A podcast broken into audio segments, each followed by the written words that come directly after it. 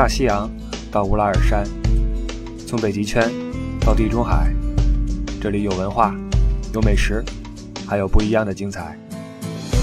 二零一七年，我们继续伪文艺，继续真情怀。关于欧洲的一切，听李不傻，听不傻在欧洲。各位好，我是李不傻，欢迎您来到猴年的最后一期《不傻在欧洲》。因为等下周日再更新的话，您听到的就将是鸡年的第一期节目了啊！所以在这个新春佳节啊，祝各位万事如意，就这么简单。因为每年到了春节的时候啊，我这看电视啊、听广播呀，都会替这里边的人啊觉得尴尬。为什么呢？这拜年呀。太有讲究啊！这中国人拜年太有讲究，他不像这个外国人，这过年好啊，Happy New Year 就完了，那身体健康什么那个新年新气象就完了，没那么多这个。我咱们中国人一拜年哈，一作揖好不停啊，身体健康，万事如意，财源滚滚，福如东海，寿比南山，就没完没了。然后这个尤其电视节目里边哈，这采访一些明星什么的，简洁出来还拜年这画面，你又不能一样啊，都一样就没意思了。可又词儿都那么几个，就很头疼。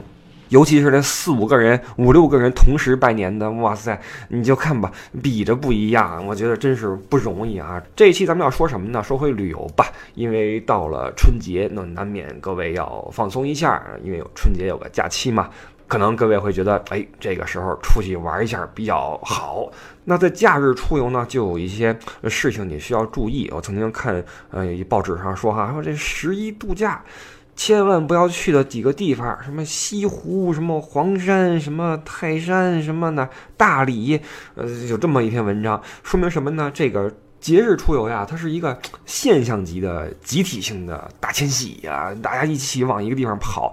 那这样的话，嗯，难免就会目的地重合，导致呢某个地方不堪重负。我看了一下这个国人出游目的地国家榜单啊，我从上到下给各位念一下啊，第一名泰国。第二，印度；第三，缅甸；韩国、越南、菲律宾、新加坡、马来西亚、巴基斯坦、印尼、孟加拉、柬埔寨、日本。好，这前十几个全是这个邻国这一圈。老说中国跟邻国关系不好，这旅游我可没看出来啊！一说旅游就什么日韩吧，什么泰国吧，越南吧，乌泱乌泱。朝鲜有没有？啊，没有朝鲜。这是。前十三名全是这亚洲国家，而且都是邻国。到了第十四名，终于出现欧洲国家了，德国啊，这第十四。第十五名，澳大利亚又回来了。也就是说，前十五名真正在欧洲的就一个国家，就是德国。那这个春节假期，我猜测，如果各位出游的话，大部分应该还是选择在亚洲国家。首先，它毕竟是冬天嘛，除非您说你想看冰灯，去个什么延庆啊，去个什么哈尔滨，这呃吹吹冷风。要不然的话，你想舒服点呢，就往南边跑。呃，出国的话就泰国呀，什么柬埔寨呀。你想，你到了广州都能看花的吗？到那边更加舒适一些，可以躲一躲这冬天这寒冷的气候。那反过来，你说去欧洲的话，嗯。多少就有点冷，因为怎么说也是北半球，而且欧洲虽然没有中国北方那么寒冷，但是呢，它湿度比较高一些。虽然有暖气啊，但是外边潮气也很重。如果你有什么风湿关节炎呀，你就甭过去了啊！过去之后什么暖宝贴好啊，就别过去一趟弄个老寒腿什么的。而且那边天黑的又早，天亮的又晚啊！每天到了呃四五点钟啊，天唰就黑了。你想照相，好外边照夜景，灯都没有啊！这个土嘛，欧洲土嘛，所以这春节去欧洲呢，嗯，可能没有夏天那么精彩。但是既然是春假，就会形成一个旅游小高潮。那在旅游的旺季呢，在景点就会有一个。嗯，特征就是人多啊。我说几个在欧洲，呃，人容易扎堆儿的地方，或者说我们同胞容易扎堆儿的地方啊。我们做过节目两期，就是那些容易令你失望的旅游景点，一个是新天鹅堡，一个是威尼斯，这两个地方都是我们同胞容易扎堆儿的地方。尤其是新天鹅堡，嗯，它这堡是在山上啊。等你到了那山脚下之后，有几个方法可以上山，要么坐大巴，要么坐马车，要么走那个小山路啊。走那个路是最多人选择的。因为时间比较较好调控，你就爬山这一路上哈，你会发现这山路恨不得有一半都是咱们同胞。我们出国实际上一是看景点，再有一个呢是体会那种感觉。什么感觉？你走街上全是异域风情，有这个嗯有特色的建筑，有这个说着不一样语言的呃民族在你身边。这个那个的，那当你身边全是同胞的时候，你就会犯嘀咕。你说这我们这钱花了之后，来这儿一看，好，身边全是乡音，对吧？当然了。我们说乡音是最美的语言啊，是最令你心动的语言。但是咱们花钱不就是为了躲这乡音来了吗？咱花钱出来是为了感受一下异域风情。完到这之后全是同胞，你就觉得有点奇怪。你比如说新天鹅堡哈，上山那条小路实际上风景很不错。这个当然了，冬天那个叶子也掉了啊。上山的路上挺幽静的，然后三三两两的人哈往上爬。然后你就发现这迎面而来的、擦身而过的、从你后边超过你的，甚至连那马车上嘎噔嘎噔嘎噔过去的，全是同胞啊，全是同胞。你说的话别人能听懂，别人说的话你也能听懂，这就容易有点尴尬哈。因为在国外有个好处是什么呢？你可以随便跟人聊天，你可以说，哎，看这哥们儿真丑啊，哎，看那个姑娘真漂亮什么的，都可以说，因为别人听不懂。但是当你走到新天鹅堡的时候，旅游旺季的这个地方的时候，你会发现你说什么呀，别人能听到。啊，别人说什么呢？你也能听懂，这样大家就不约而同的开始压低声音，开始有点拘谨，场面就有点尴尬哈。这是新天鹅堡，那这种容易扎堆的地方是各国都有啊。德国新天鹅堡，意大利威尼斯，法国是哪儿？巴黎，巴黎是哪儿？老佛爷商场啊。你去巴黎，你能不买买买吗？那么多包包，呃，那么多香水，那么多名牌，你能不去？啊，退个税购个物嘛？你等的就是这一天，对吧？拎着信用卡都去了，往那儿一看，哇，这老佛爷哈，他有一个，呃，专门大巴车下客的地方，很小一条街啊。巴黎的城市，说实话，他当时修的时候也没想到后来会这么火啊，导致这街道呢非常的拥堵。大巴车下客那个地方啊，那大巴车是一辆接一辆往那儿卸人，你就数吧，十辆里边，嗯，不夸张的说啊。四五辆、五六辆是华人，这数应该是有了。到了旺季的时候啊，全是他们同胞。好，往那儿一下，那老佛爷商场里边虽然大，但是你下课那个门啊，容纳不了那么多人出出进进的。而且这个很多时候呀，一个车人拉过来，可能有一半这个是想血拼的，另外一半呢给累了。上午爬了个铁塔，呃，这个中午吃了个饭，然后下午又看了个卢浮宫，最后拉来老佛爷血拼，我没那体力了，怎么办？只好找地儿歇着呀。那街上是没地儿啊，你不能坐街上呀，对吧？怎么办？我们商场里边的台阶儿坐吧，还管那么多坐吧？哇，你到旺季你就看啊，在大巴车下课那大门里边那台阶儿坐满了咱们的同胞啊啊，基本上都是岁数比较大的啊，四五十岁、五六十岁的，拿张报纸，然后往地上一垫，就开始要么啃面包，要么喝矿泉水，要么在那儿闭目养神，总之都是比较的辛苦。这也没办法啊，这大团出游总得这个配合呃行程。所以在旺季你要去巴黎，铁塔什么都还好啊。那老佛爷里边华人是真多啊。当然了，也彰显我们购买力的旺盛，这也不是什么坏事儿。呃，有人说这个，那老佛爷边上是巴黎春天吗？那也是一个大购物公司，没错，是没错。那人也多，一样的啊，这是免不了的啊。那出了法国，到了意大利。罗马梵蒂冈那块儿也全是人，梵蒂冈那个圣彼得广场实际很大啊，排个队的话，嗯，不会有太拥堵的情况发生。队伍虽然长，但是进去的也快。但是呢，边上呀有一个那个邮局，这邮局里边全是游客，因为都冲着那邮票去的，因为这个能盖梵蒂冈的邮戳嘛。寄明信片寄回中国，所以很多我们的同胞啊去里边买邮票去啊，弄的那里边，你进去之后觉得到了中国一个邮局，你知道吗？跟里边啊写那个明信片的呀，借笔的呀，啊找零钱的呀，都是哈。再往北边是哪儿呢？奥地利，奥地利哪儿那个中国人最多？不是什么维也纳，不是什么萨尔茨堡，不是什么因斯布鲁克呀，是哈尔施塔特啊。哈尔施塔特大家都知道啊，一个风景巨美的一个湖啊。这地方为什么容易扎堆呢？因为它地方小，它不像维也纳那么大一城市，你就散开了。这湖边就一条道儿，就一条道儿，走过去走回来，你也不能绕湖一周，所以所有的游客都集中在了湖的这一侧，这个观光这个这个地带。所以可能去这湖边的人呢，没有去维也纳人那么多，但是来个三四辆车，你就会发现小道上全是咱们同胞哈。呃，以前咱们节目里说过哈，同胞一多的话，照相就容易。抢位置，因为咱们这个爱美啊，咱们照相的话，那个摆个 pose 呀，这个 pose 一个，那样一个哈，仰望天空一个，然后那个低头沉思一个啊，那个双手兰花一个，双脚交叉一个，总之这姿势一摆就好多。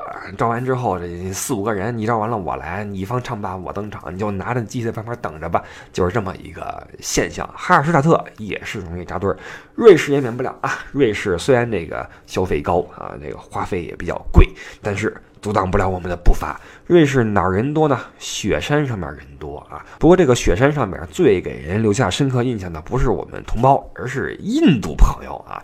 因为这雪山对印度人的吸引力是大大高过对我们的吸引力。因为印度它没雪嘛，对吧？热带嘛，都晒成那样了，你想想吧，成天的恨不得那个洗八个澡那种啊，难受。一到雪山又特兴奋。你看那个上瑞士雪山的印度人哈，哎呦，穿的都跟棉猴似的。大那个耳朵上裹那个两个那个大棉包啊，然后身上羽绒服，围巾围到那鼻子，恨不得只露个眼睛啊，手插兜里边，穿着那个大羽绒服、大棉裤就来了，一家几口，哟，兴奋的呀，抓着那雪玩啊，哎呦，是哪个雪山来着？那顶上。专门有一个印度餐餐厅，你知道吗？你就知道印度人对这个雪山是有多么的好奇哈。所以上山的火车以及山顶上好多印度的那个朋友在那儿。春节出游还好啊，春节出游你赶不上那么多印度人，因为人家咱们是春节假期嘛，不是那种暑期的那种全球的旅游旺季，所以还好啊。另外，不论哪个国家，不论什么景点。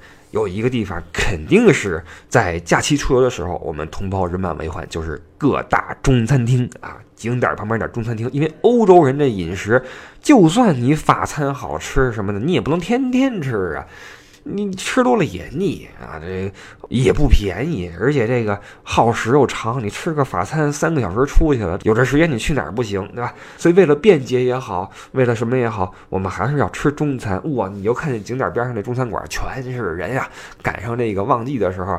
我们做导游的哈，最怕就是客人吃不上饭。其实不是吃不上，而是怕耽误功夫。你去了之后，里边乌泱乌泱全是同胞，倒不是什么推杯换盏，倒不至于。但是呢，这个大锅饭那感觉就出来了啊，围桌子稀里哗稀里哗，吃也快，确实是快。但是呢，这确实是拥挤啊！你带着三十个人在外边等着，大家都不舒服。所以做导游最怕的就是这餐馆啊拥挤。你经常能看到导游因为位子跟这儿说啊，怎么回事？我们先订的位，怎么他们先吃了？就这样啊，就很很头疼。春节出游估计也有这种情况发生，不过冬天应该还好啊，应该还好。那就会有人问了，说那这个节假日出游就是这么多人呀？你跟我们说这么多，那就是这么多人，能避免吗？倒也不是说不可能哈。当然，您要是大车出游就悬了，毕竟您得服从行程安排，那路程都一样，那个起床时间又一样，那车的休息时间又一样，所以基本上都是同时啊，前后差个半小时一小时到景区，你们先，我们先都差不多啊，看谁运气好一点就先上去后上去这么一个区别。但是呢，如果您是自由行的话，您就可以哎把这时间啊调配一下，早点走。晚点回啊，晚点回够呛啊！这欧洲关门早，下午到了五六点，什么博物馆啊，什么景区开始就关门了啊。所以呢，起早一点啊，您这反正也是倒时差，对吧？您就稍微辛苦点，早点起，早点睡，把这个大车呀错过去啊。比如说那新天鹅堡，赶快过去吧，把票一买，趁没人玩完完了。等你下山的时候，就看同胞乌泱泱、乌泱泱、乌泱泱的来了啊。那时候你心中会无比的轻松，趁着这个大团还没来。赶紧把该玩玩了，该吃吃了。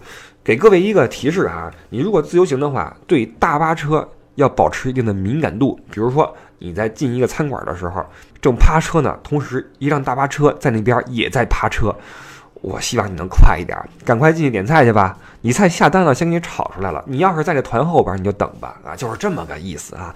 再有一个呢，你这个中餐馆人多，你躲不了，你可以不吃中餐呀。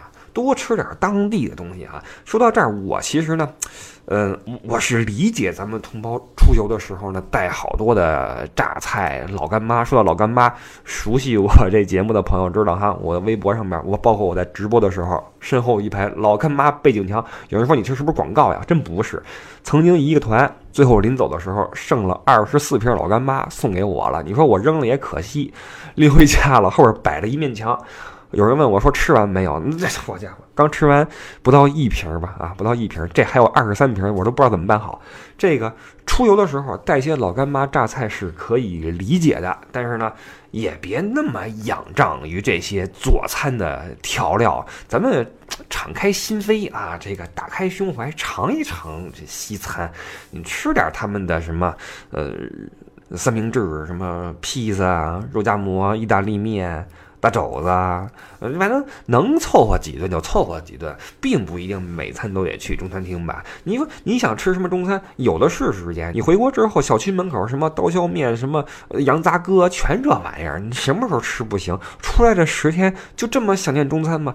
咱们忍一忍啊，别成天老泡那方便面什么的，吃点当地食物挺好。这没人跟您争，对吧？这不会有游客跟您说堵在餐馆门口点不上餐，那不至于。那至于在呃。外边点餐有什么要注意的？小费给多少什么的？咱们以前节目都说过啊，包括在欧洲吃个中餐什么体验，以前节目都说过啊，可以翻回去去听。还有一个怎么避免这种人多的地方呢？就是多随心所欲的走一走。少看那个网上都有的攻略啊！这个话题以前我说过，别老这个信攻略，攻略这指不定什么人写的，他心情好写这儿好，一传传出去了，你就真好吗？不一定。其实你在入住酒店的时候呀，酒店大厅都会有一些这个呃免费自取的一些画册。这些画册里边就会有一些当地的旅游机构的一些广告，你可以翻一翻，有什么好玩的博物馆、好玩的可以体验的地方。如果你是自由行的话，可以自己去玩一玩啊，不一定非得说在网上一看哈什么什么旅游写了一个攻略，我们一定要去一趟怎么样？这东西您自己走，但是啊也要注意的是什么呢？自由行你出去一定要注意安全。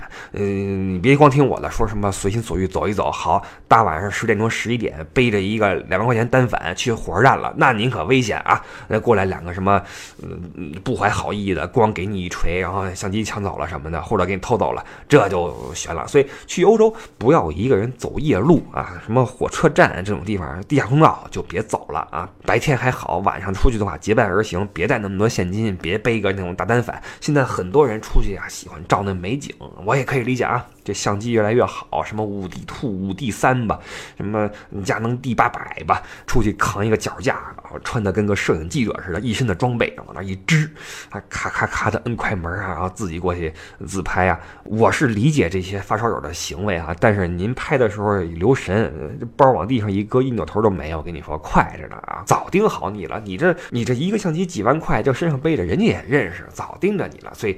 自由行出去玩，你躲人多是一，再有一个就是你也别去那完全没人的地方啊，注意安全。节日出游实际上主要就是这个问题，嗯，人多呀，什么扎堆儿啊，呃，安全呀，没什么其他的。去欧洲旅游有一点比较好的是，你不用担心什么黑心导游，什么黑心商店。你不用去这么去想，你可以回想一下啊，你所能看到的一切关于什么黑心导游、什么黑店的新闻，都发生在什么地方？有没有发生在欧洲的？几乎没有吧。几乎没有。一般来说，大家去欧洲玩呢，之前呀，在亚洲呀都玩差不多了啊，泰国也去了，什么国内的那些景点也去了啊，都见识过那些套路啊，然后把你往里一扔啊，你就开始那什么啊，你不那什么就不让你那什么啊，就这这些东西你都知道，你要么你听说过，要么你经历过，但是你想想有没有在欧洲发生过这些事情？没有吧？没有说几个大汉配合着导游给你阴了吧？没有说什么黑心旅行社给你扔那块不管吧？这几乎是没有的。欧洲这个旅游市场还是比较规范的，所以不论您是什么时候出游来欧洲的话，基本上在这些方面是可以放心的。以后呢，我觉得应该也再做一期节目，就是给大家普及一下欧洲游的一些嗯有别于其他地方旅游的不同之处。其中一项就是这边的旅游市场真的很规范啊，从。导游到商店，你所接触到的一切这种旅游业从业者，不是没有黑心的，但是就算他黑心，要么他不敢怎么样，要么他没黑到那份儿上啊。所以你去欧洲的话，基本上还好，不用那么提防着身边的这些人啊。所以可以这么说，去欧洲玩的话，没有那么多雷区让你去趟啊，没有那么多雷让你去踩。但是有一点我必须要说啊，就是您去欧洲玩，或者说不论您去哪儿玩。不要只图便宜，不要只报低价团。这个话我说过很多次了。最大的旅游雷区就在您的这种图便宜的想法上面。你越想图便宜，越容易踩雷，懂我意思吗？你越想图便宜，越想省钱，越容易被那些不正规或者用非常手段帮你去省钱的这种旅行社所利用，然后把你扔上那些所谓的低价团，让你觉得占了便宜，实际上吃大亏。就算你不吃亏，旅游体验好不了。所以，如果说旅游有什么雷区，如果说假日出游有什么雷区的话，躲开人群，注意安全，不要太过于计较省钱。OK，那春节这几天，不论您是想去国内的什么景区看一看，还是去什么亚洲什么地方，还是去欧洲，还是去大洋洲、南美洲，随便啊，都祝您玩的开心，玩的安全，玩的愉快，物有所值。还是那句话，新年了，祝各位万事如意，鸡年大吉。好，我是李不傻，这里是不傻在欧洲，我们鸡年的第一个周日准时与您再见，各位，拜拜。